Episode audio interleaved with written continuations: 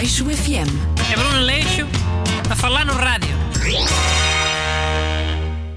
Bom dia. Começa assim o Aleixo FM, o seu programa onde os assuntos de jeito são debatidos como deve ser. Hoje com a ajuda do ajudante Busto. Olá, bom dia. E vamos falar de dois temas que o ajudante Busto trouxe. Sabem porquê? Porque ele me pagou um bolo. Quero que isso fique bem claro. Sim, acho que fica, deixa lá. Olha, os temas que trago acabam por estar interligados, eh, de certa maneira. O primeiro tema é a questão do filme E Tudo o Vento Levou. Hum. O que aconteceu a essa porcaria? A HBO Max, que, que é uma plataforma americana de streaming, eh, retirou temporariamente o filme. Mas espera lá. O Bento Leboa dava para ver em streaming? Credo. Dava, e vai dar para ver outra vez. Foi retirado só temporariamente. Ao que parece foi para meterem uns avisos e contextualizações sobre a caracterização que fazem dos escravos. E pronto, levantou-se alguma polémica porque há pessoas que acham que é censura e assim. Hum. Sim, eu também sou contra. Também achas que é censura? Não. Acho que é só uma ideia. Com esses avisos, o filme vai ficar ainda maior. hein? O caralho do filme demora 4 horas. Vai ficar com o quê? 4 horas e meia? 5? Hum, Não sei se os avisos e a contextualização vão ser tão longos. Ai não? Quer explicar o racismo em quê? 5 minutos? Ser racista. Oh, Não, não é isso. Mas não li nada sobre. mas também quer, quer saber do Bento Leboa em 2020? Um filme de 4 horas.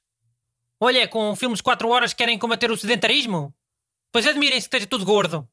A culpa também é da pandemia, se calhar. A questão que eu queria falar não era essa, mas pronto. Ah, calma.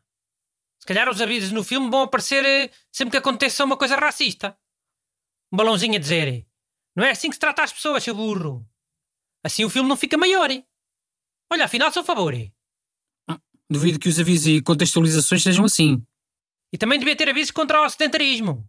Um balãozinho a dizer: Veja esta parte de pé, seu langão. Olha, mais duas belas ideias que eu tive, hã? Ideias modernas. Para coisas de streaming. Sim, pois foi. Então, olha, vamos passar ao segundo tema, que é o das estátuas vandalizadas.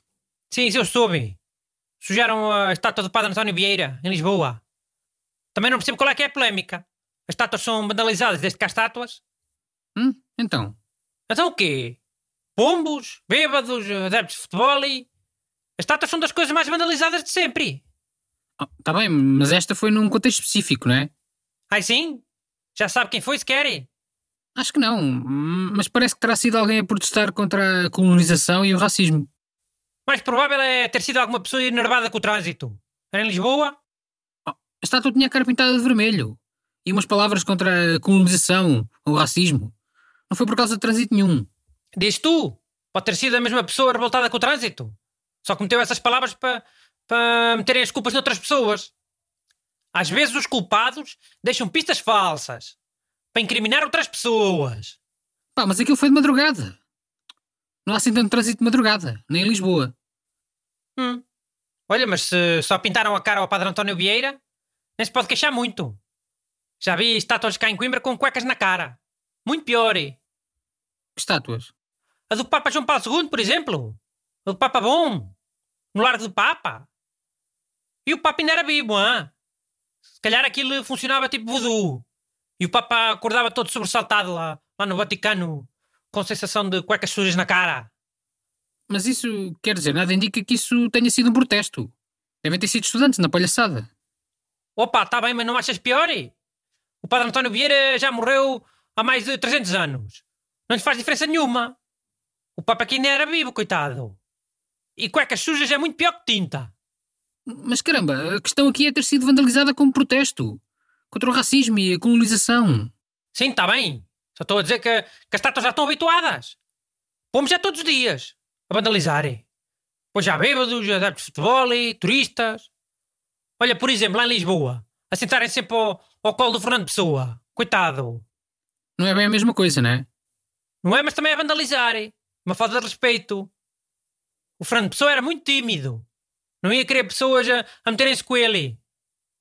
Contaram-me que já às vezes passam lá inglesas bêbadas a fazer despedida de solteira e sentam-se em cima dele e aquelas in- inglesas todas bêbadas com, com- com as pilas de plástico na cabeça. Tu achas que ele ia gostar? Um homem tímido como ele? Acho que não. Então pronto, cala-te. Mas olha, para não ficares triste. Lembrei-me de uma coisa boa para ganhares o- uma aposta aos teus amigos. Os teus amigos burros. É sobre o, o filme Bento Levou. Hum, diz lá. Um dos cavalos principais do Bento Levou é o cavalo do Mascarilha. Na série do Mascarilha. Hã? É dos desenhos animados? Pá, ah, dos desenhos animados é um cavalo desenhado, não é? Na série é sério. Aquela de imagem real, a, a antiga, que tinha aquela música do. Long Ranger!